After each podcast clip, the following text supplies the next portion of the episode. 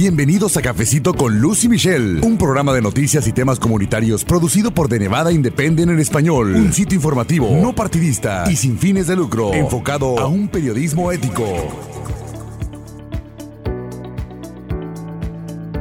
¿Qué tal amigos? Bienvenidos a Cafecito con Lucy Michelle en un episodio más del podcast en español de The Nevada Independent en español. Cada semana le presentamos noticias y temas comunitarios. Mi nombre es Luz Gray, soy editora con The Nevada Independent en español. Somos un sitio de noticias en internet, así que le invitamos a que nos visite y bueno, pues agregue nuestra página también. Estamos en todas las redes sociales. Y hoy también me acompaña mi colega Michelle Rindels desde Carson City, la capital del estado de Plata donde bueno, pues hace días, como le reportamos, terminó un evento que ya ha pasado a la historia política de Nevada y ahorita le vamos a ir explicando por qué, de qué se trata todo esto. Así que con mucho gusto saludo a mi colega Michelle Dells. Muy bien, Luz. Se trata de la sesión especial de la legislatura de Nevada que pasa a la historia porque tuvo lugar durante esta pandemia que estamos viviendo. Y además, los legisladores enfrentaron decisiones muy difíciles porque tuvieron que buscar formas de equilibrar el déficit del 1.2 billones de dólares en el presupuesto estatal. Eso es un cuarto del presupuesto estatal. Así es, una cifra bastante importante, desde luego. Pero aquí las preguntas principales son, bueno, pues de qué se trata todo esto, qué áreas de servicios van a tener ahora menos fondos y cómo le afecta a usted que nos está escuchando pues todo esto. Y para hablar de ello, hoy nos acompañan algunos legisladores quienes son partes del caucus legislativo hispano de Nevada, así que agradecemos de verdad la presencia de la asambleísta Selena Torres y el asambleísta Edgar Flores. Gracias de nuevo y bienvenidos a Cafecito. Eh, muchas gracias eh, siempre por, su dedicación a la comunidad y asegurarse que mantengamos a la, a la comunidad de habla hispana, aquellos individuos que sabemos que tenemos esas barreras con el idioma, eh, que siempre estén al tanto de asegurarse que la información la estemos distribuyendo en español. Muchas gracias por la invitación. Gracias a ustedes. Y bueno, estamos pasando muchas cosas debido a esta pandemia del coronavirus y eso nos ha causado y nos sigue causando muchas preocupaciones, desde luego pues la salud,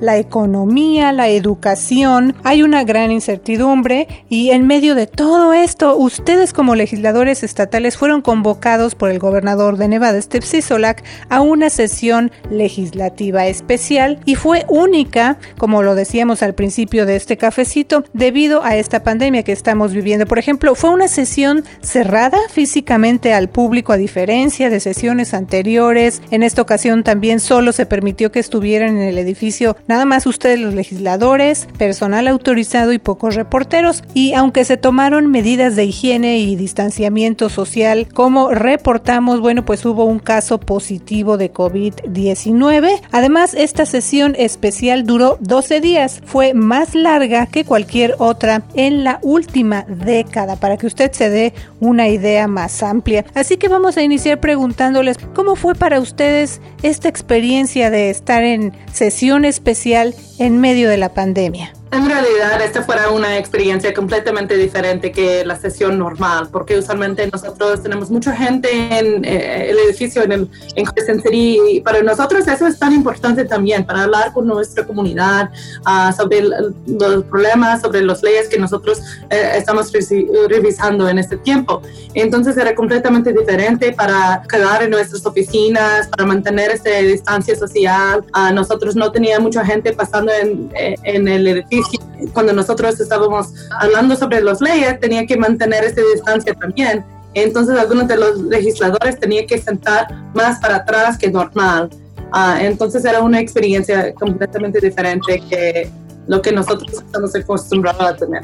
Claro, es que en realidad eh, eh, mi opinión es la misma. Por necesidad se tuvo que dar así, pero estamos tan acostumbrados a tener la voz de la comunidad ahí porque van muchísimas personas, abogar por, por cosas que son importantes para ellos o ellas. Y desafortunadamente, a raíz de esta pandemia, no se dio esa oportunidad y se vieron obligados muchas personas a tener que usar el teléfono y estar marcándonos a diferentes horas del día cuando en otras sesiones pueden venir a nuestras oficinas y hablar directamente con nosotros. Y bueno, ya dijimos, el término es sesión especial, pero ahorita para que nuestra comunidad vaya entendiendo un poco mejor todo este proceso, ¿por qué fue necesario que ustedes, los legisladores, se reunieran en una sesión especial en lugar de esperar hasta el próximo febrero? Voy a tratar de ser lo más breve que pueda. El presupuesto estatal de Nevada en gran parte es basado en el turismo y en impuestos que pagamos como consumidor. Por ejemplo, cuando vas y compras algo en una tienda y que pagas un impuesto. De esa manera es como nosotros pagamos por tantos programas estatales, tanto como educación, programas esenciales, gubernamentales. Y cuando ocurrió lo de la pandemia, nos vimos con 1.3 aproximadamente billones de dólares.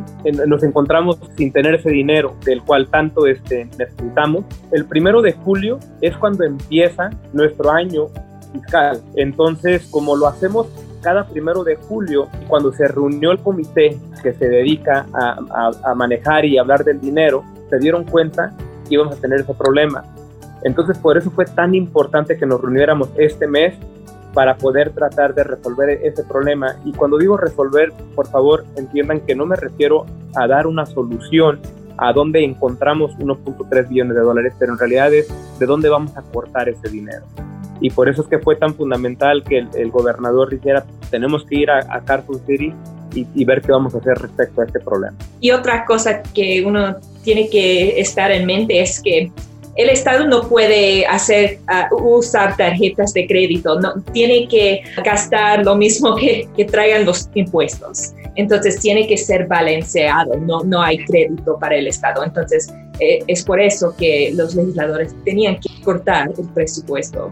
Quiero dar un breve resumen de algunos de esos recortes presupuestarios. Primero, el gobernador propuso un presupuesto y opciones para cortar el presupuesto. Eso incluyó eliminar varios programas uh, populares para escuelas. Eso incluye Read by Grade 3 es un programa que ayuda a los estudiantes a leer y 70 mil dólares en fondos designados para estudiantes con necesidades especiales. Eso incluye estudiantes de bajos recursos o de bajo rendimiento escolar. Entonces, mucho dinero fue cortado de las escuelas y también para los estudiantes que están estudiando en las universidades Ah, tienen que pagar un poco más ah, para cada crédito para ayudar con esos problemas. Y también cancelaron algunos proyectos, incluyendo planes para construir un edificio para ingeniería ah, en UNLV. Entonces habían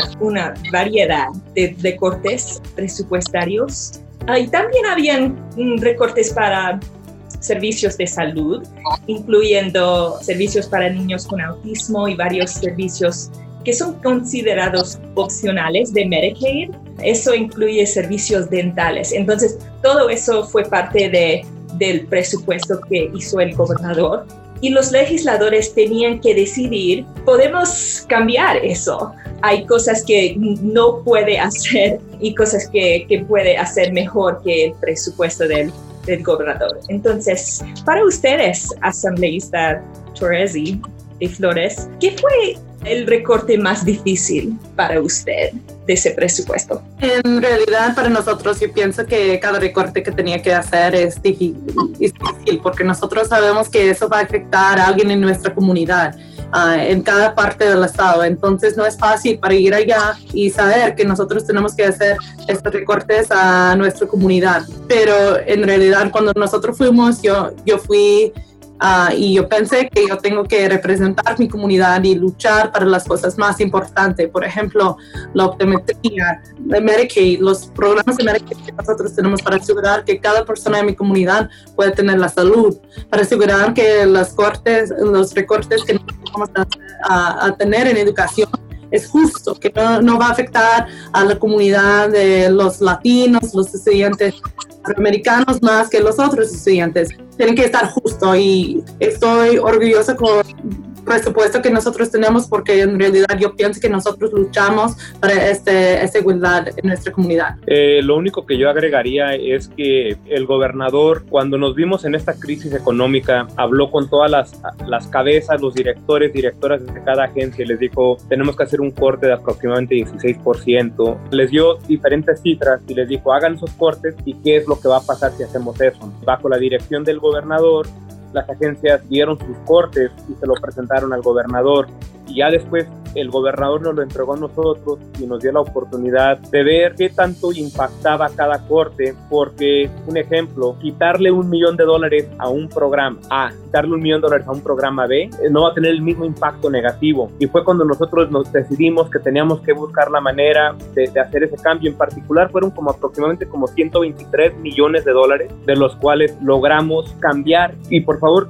quiero enfatizar que no hay un corte bueno, no existe eso. No quiero que alguien tome esta respuesta como decir, ah, bueno, cortases un poco de educación y está bien eso. O que digas, cortases algo en el cuidado médico y eso está bien. No, no, no. Ningún corte es bueno. No queríamos hacer ningún corte. Pero cuando nos encontramos en una crisis económica donde nos faltan 1.3 billones de dólares, que ya no existe ese dinero y tenemos que tomar la decisión difícil de hacer cortes, fue cuando nos dimos cuenta que tenemos la obligación de ver qué agencia o qué programa podía absorber un corte más que el otro. Podemos decir con, toda la confianza del mundo que no, ningún maestro va a perder su trabajo o su empleo a raíz de lo que tuvimos que hacer. Y eso fue a raíz de personas como la asambleísta Selena Torres, la asambleísta Brenny Miller y otras personas que son maestros o maestras dentro eh, de su trabajo eh, particular y que sabían lo importante de, no, asegurarse que ningún maestro perdiera su empleo. Originalmente teníamos programas dentales y, y, programas de visión que íbamos a tener que cortar, que sabemos que impacta a todos. Un niño sin lentes, yo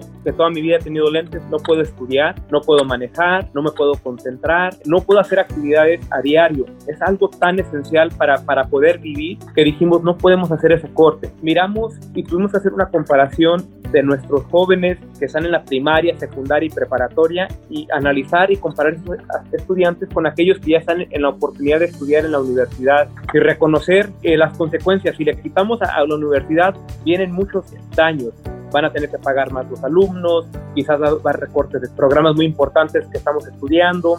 Yo fui a la universidad, yo reconozco lo importante de hacer eso, pero tenemos que comparar eso con hacer un recorte a un niño que está en la primaria o en la secundaria, que tiene consecuencias más severas. Y en mi opinión, quitarle cualquier centavo que pueda ir a un niño va a tener consecuencias más severas que un corte a un adulto, por ejemplo, que está estudiando en la universidad, que a lo mejor puede darse el lujo de sacar un poquito de un préstamo más, o simplemente ese semestre no tomar una clase, o que si hay un recorte en el programa, o sea, hay maneras de hacer ajustes, pero hemos, eh, hay muchísima información, hay datos que demuestran que si impactamos a un joven hoy día, en el transcurso de su vida vamos a pagar mucho más dinero porque significa que tiene menos recursos, eh, significa que eh, no tuvo el, el mismo sistema, eh, el nivel de educación y tenemos que compensar después. Entonces dijimos, tenemos que minimizar eso. Y por último, nomás mencionar que le quiero dar las gracias a la asambleísta Shea Baques, Maggie, a la asambleísta Maggie Carlton, a la asambleísta Sandra Jauregui eh, y a la asambleísta uh, Benítez Thompson. Y hubo otros, pero lo que mucha gente no entiende en una sesión legislativa, no todos tenemos el mismo conocimiento de cómo funciona el presupuesto del Estado. Y hubo personas que, no estoy exagerando, los 12 días que estuvimos allá, no dormían se despertaban todos los días con dos, tres horitas que descansaban, la obligación de, de recortes de, de, tanto dinero, ¿qué, ¿cómo lo hacemos para minimizarlo? Y estoy muy, muy agradecidos con ellos porque nosotros damos las ideas. Decíamos, no queríamos cortar programas de autismo. ¿Cómo le hacemos? Y esas son las personas y el, el equipo que trabaja detrás de las puertas cerradas. Tenemos un equipo que sea un demócrata o republicano, que sea ahí, ellos siempre están trabajando para el Estado. Ellos no representan el partido político, ellos representan únicamente el, el trabajo que se tiene que hacer en el Estado. Si no fuera por ellos, muchos de esos programas telesenciales a lo mejor no hayamos encontrado cómo no este, hacer esos recortes que, que tuvimos que hacer. Sí, y un punto que mencionó asambleísta es que ustedes tenían una prioridad de, no despedir a mucha gente, entonces um, creo que no, no había ningunos despedidos um, de empleados del Estado. Hay, hay personas que tienen que uh, tener un día sin goce de, de sueldo um, y cosas así. Pero también otra prioridad fue no cortar los fondos bases para las escuelas y, para cada estudiante. Entonces, sí, e, es, difícil cortar programas nuevos que, los legisladores han aprobado en los años recientes, pero ustedes también están manteniendo los fondos bases para las escuelas. Ustedes también aprobaron una resolución uh, pidiendo al gobierno federal y al presidente y al Congreso para ayudar al estado de Nevada. ¿Puede explicar un poco de eso? Sí, ¿qué están pidiendo? Eh, nosotros estamos pidiendo al gobierno federal para dar más dinero a nuestro estado, porque nosotros sabemos que nosotros vamos a ver más cortes en el futuro y si nosotros no podemos regresar a la vida antes de COVID-19, eso va a seguir. Entonces, tenemos que tener la ayuda del gobierno federal para nuestro estado, porque si no, nosotros vamos a ver más recortes en el futuro. No, esto no es para atacar un partido político. Esto simplemente, este comentario lo voy a hacer para reconocer el liderazgo que tenemos ahorita al, gobierno federal. Eh, Estados Unidos fue uno de los últimos países en reconocer que teníamos una pandemia, una crisis a nivel mundial. Reaccionamos tarde y implementamos cosas necesarias como cerrar negocios no esenciales, el uso de mascarilla, implementar reglamentos para mantener eh, distanciamiento social, etcétera. A raíz de eso, muchísimos estados, incluyendo Nevada, uno que depende tanto del turismo, donde viene tanta gente de fuera, miramos que los números estaban drásticamente incrementando del COVID y el gobernador se vio obligado a tener que cerrar el turismo eh, nuestras familias trabajan ahí, nuestros impuestos vienen de ahí, o sea, es tan esencial para la industria de Nevada a raíz de cómo reaccionamos como país. Entonces, yo pienso que es justo que Nevada diga, si tuvimos que reaccionar así, a raíz de que hicimos todo tarde, lo más justo es decir, oye, gobierno federal, tienes una responsabilidad en aceptar que parte de la crisis que estamos confrontando hoy día fue porque reaccionamos tarde. Por favor, ayúdenos con más este, recursos federales. El gobierno estatal tenemos muy poco control en cuestión de obligar que el gobierno federal nos dé recursos. Nosotros hemos dicho que estamos más que listos para usar los fondos que nos dé el gobierno federal de la manera que guste, pero es de suma importancia que nos den esos, esos fondos. Y esos fondos, si el gobierno federal reacciona, todos los programas que cortamos les podemos dar el dinero y, fundarlos. Y no nomás eso, podemos dar el dinero y tener hasta dinero extra para educación, cuidado médico y para nuestros pequeños negocios. Ahorita, si el gobierno federal reacciona, podemos eh, el corte de 1.3 billones de dólares que se ha hablado, se puede regresar todo ese dinero y más. Por eso es que el gobierno federal tiene todo en las manos para poder ayudar al estado de Nevada. Sí, y es eh, en el lenguaje de la propuesta que si el gobierno da dinero a Nevada, esos recortes van a desaparecer. Y hay una prioridad, hay una lista en ese lenguaje que dice qué, va primero, qué va segundo y todo eso en la presupuesto.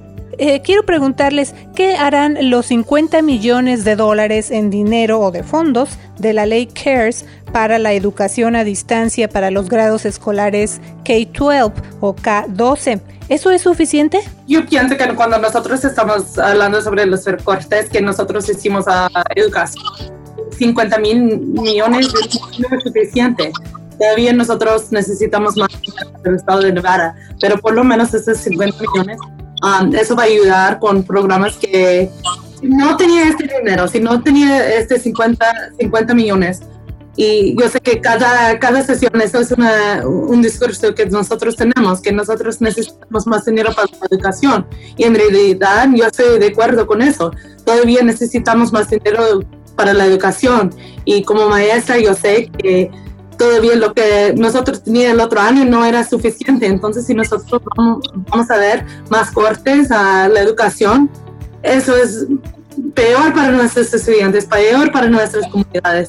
Ah, pero por lo menos esos 50 millones, los 50 millones puede ayudar a algunos estudiantes y a algunas escuelas para asegurar que pueden tener algún tipo de normalidad en el año que viene. Sí, esos son fondos federales ah, que el gobierno dio al estado de Nevada. Ustedes aprobaron una propuesta para poner esos fondos hacia la educación, específicamente para ayudar con la educación a distancia y la conectividad en Internet y todo eso. y también para ayudar a los estudiantes que necesitan más apoyo porque están aprendiendo a distancia. A mí no tienen sus maestros eh, en una aula. Tiene que usar todo eso antes del fin del año, entonces hay, restricciones en ese dinero um, y, tiene que ser usados por, por educación de, distancia. También había una propuesta para poner más impuestos en la industria de minería. Eso no fue aprobado. Um, hay una larga historia atrás de eso, pero uh, no fue aprobado. Um, entonces el Estado no tiene dinero extra de esta sesión especial. ¿Ustedes estaban a favor de esa propuesta? ¿Por qué creen ustedes que la industria de minería es el lugar adecuado para aumentar los impuestos. Algunos dicen que quizás necesitamos aumentar los impuestos en los casinos o en las ventas, todo eso. porque para ustedes la minería es, apropiado? Bueno, yo rápidamente puedo proveer un poquito de contexto para esa pregunta. El estado de Nevada es uno de los pocos estados que tiene dentro de su constitución limitaciones en cuestión de, de, impuestos para la industria de, de, nuestros mineros. Y es bien importante reconocer que yo no estoy en contra de la industria. Yo reconozco y conozco personas que, que han trabajado en la industria de minería y les han pagado muy bien, tienen programas de compensación. Es un trabajo sumamente duro. Muchas personas se nos enferman de tantos años de estar ahí abajo en las minas. entonces tengo un respeto muy grande para, para esa industria y en particular para la gente que trabaja ahí. El problema es que históricamente, mientras otras industrias han pagado X cantidad de impuestos, la, industria de minería tiene específicamente dentro de la Constitución cuánto, un, un, número específico que no podemos exceder. Y adicionalmente, hay beneficios que se le da a la industria de, de, minería en cuestión de, de, sus gastos. Entonces, por ejemplo, si ellos compran cosas para limpiar, diferente maquinaria, distintos este, programas que usan para sus empleados. Esos son gastos que eh, una compañía normal tiene, ¿no? Tiene sus gastos, los tiene que hacer. Esos ellos los pueden usar como para obtener un beneficio de impuestos que le corta lo que va a tener que pagar eh, eh, la industria al final del año. Gracias a, la industria de, de minería, ellos sí pagaron sus impuestos por adelantado y tenemos que reconocer eso. Pero lo que estábamos viendo en particular es, oye, muchos de esos beneficios que les damos, donde obtienen un beneficio de impuestos y no van a pagar impuestos porque van a decir que eh, es que gasté este dólar para comprar, no sé, esa maquinaria, entonces no, no voy a pagar eso y usé este dólar para comprar eh, equipo especial para mis trabajadores, no voy a pagar ese impuesto. Al final de cuentas están pagando mucho menos. Y eso es un beneficio que no le damos a muchísimas otras industrias. Entonces la, la, pregunta es, ¿es justo que le demos tantos beneficios a, a esa eh, industria en particular cuando no lo hacemos en ninguna otra. Y por eso es que yo, yo personalmente dije, me siento cómodo con hacer algo así. Y era únicamente lo que estábamos haciendo, eh, para aclarar. Estábamos viendo eh, dónde es que les damos beneficios de impuestos y que si hacen un dólar aquí no lo tienen que pagar después en impuestos. Era ver eso y decir, oye, creemos que es justo que paguen un poquito más eh, y que ese beneficio de impuestos que no, se, que no se lo otorga a ninguna otra industria que no se lo vamos a dar a ustedes tampoco. Fue una sesión muy, muy controversial a raíz de eso porque hubo personas que iban a estar a favor, otras que no y de repente cambiaron sus votos. En final, es política, pasan cosas así. Eh, pero eso fue en particular el motivo principal por el cual yo lo apoyé. Mi otra pregunta es que esa sesión se acabó, pero es posible que habría otra sesión especial antes de febrero, quizás ese verano, acerca de, temas de pólizas, uh, incluyendo reforma policial, uh, incluyendo reforma electoral, varias cosas. ¿Por qué necesitamos esa otra sesión? Ustedes están a favor de, de venir otra vez a Carson City y hacer más cosas en el verano. En esta época yo pienso que es tan importante que nosotros hacemos estos cambios para, para ayudar a nuestra comunidad. Entonces, sí, estoy seguro que el asambleísta también no quiere regresar a Carson City. Nosotros pensamos que es tan importante que regresamos para hacer el trabajo de nuestra comunidad. Tenemos que tener esa reforma social tenemos que tener esa reforma electoral antes de la elección este noviembre, cambiar algunas cosas que está impactando la vida de nuestras comunidades cada día. Entonces yo sé que hay muchas cosas que nosotros vamos a, ver um, esta sesión social de nuestro estado, pero yo quiero quedarme aquí en mi casa, pero yo sé que nosotros tenemos que regresar para, para nuestra comunidad y este es nuestro trabajo. Yo lo único que voy a recalcar es que durante las elecciones primarias que tuvimos hace poquito, nos dimos cuenta de muchísimas limitaciones que tuvimos a raíz de la pandemia. Todos sabemos que eh, durante un tiempo normal, que ya no sé qué significa esa palabra, pero si, vemos años atrás, cuando estábamos acostumbrados que puedes ir a tus urnas de votación, puedes ir a estos lugares que puedes votar temprano, la estructura cambió completamente a que todo el mundo estaba enviando su boleta por correo. Eso creó muchísimos problemas, porque cuando empezamos a contar las boletas, se tiene que hacer todo el último día, cómo es que analizamos si la, la, boleta se entregó a tiempo, pero en particular, si todo el mundo se va a acordar, hubo personas que estuvieron casi hasta las 2 de la mañana esperando en una larga fila para poder votar el día de, las elecciones. Primero todo, eso no es durante una pandemia, cuando hay una crisis eh, donde tenemos que mantener distancia, donde tenemos que traer una máscara puesta, donde no queremos que la gente se esté reuniendo en cantidades grandes, eh, tenemos que crear alguna solución para que cuando llegue, llegue noviembre no volvamos a confrontarnos con ese problema. Y a nivel nacional, esto no es algo único a Nevada. La gente está exigiendo una reforma dentro de nuestras agencias e instituciones de policía. Y no podemos ignorar la demanda de la gente. Y recordemos que al hablar de una reforma de policía, no estamos diciendo que eh, algún policía en particular es malo o, explicando que la policía no es esencial o que tiene un, su lugar dentro de nuestra sociedad. Es simplemente un reconocimiento que dentro del trabajo y el papel de la policía, una de las cosas que es de suma importancia es de recordarle a la comunidad que ellos no están sobre o arriba o más poderosos que la ley que le aplica a todos a todo mundo. Hay muchas personas que desafortunadamente no creen que la policía siempre ha respondido de la manera adecuada basado en su entrenamiento, basado en cuando hay alguna queja, qué tanta información va a proveer la policía en cuestión de demostrar que en realidad están haciendo todo correcto. Hay muchas ocasiones donde batallamos como una comunidad de obtener información importante y es cuando nos damos cuenta de, decir, bueno, exactamente qué es lo que está pasando dentro de esta agencia, por qué tanta privacidad, pero más importante, por qué tanto secreto, ¿no? Entonces estamos en esa situación y la comunidad no lo exige, no nomás en Estados Unidos, perdón, no nomás en Nevada, pero sino en todo Estados Unidos y tenemos una, una obligación de demostrarle a la comunidad. Yo nomás estoy aquí, las asambleísta Selena Torres, nomás estamos aquí porque tenemos 65 mil o más individuos que nos, nos mandaron a representarlos. Y si la gente está exigiendo que hagamos algo al respecto, tenemos una obligación de tomar esa, esa responsabilidad, ponerla sobre nuestros hombros y decir cómo hacer algo al respecto. Pues sí, son todos estos, desde luego, temas y circunstancias que ya existían. Algunas se han, si no todas, pues empeorado debido a esta pandemia. Así que agradecemos a la asambleísta Selena Torres y el asambleísta Edgar Flores por haber venido a tomarse este cafecito informativo con nosotros. Gracias a las dos por todo lo que hacen. Gracias. Nos escuchamos en el próximo episodio de su podcast Cafecito con Lucy Michelle y le invito y le recuerdo también a que pase la voz y descargue todos los episodios anteriores de este podcast que está pensado y producido para informarle a usted. Yo soy Luz Gray, editora con The Nevada Independent en español. Y yo soy eh, la reportera Michelle Rendells. Muchas gracias para la información más actualizada al momento. Las noticias minuto a minuto. Síguenos en redes sociales como de Nevada Independent en español, en Facebook, Envy Indie en español, en Instagram, de Nevada Independent en español. Nuestro estado, nuestras noticias, nuestra voz. Gracias por habernos acompañado a una emisión más de Cafecito con Luz y Michelle. Un programa de noticias y temas comunitarios producido por The Nevada Independent en español. Un sitio informativo, no partidista y sin fines de lucro, enfocado a un periodismo ético. The Nevada Independent en español. Nuestro estado, nuestras noticias, nuestra, voz.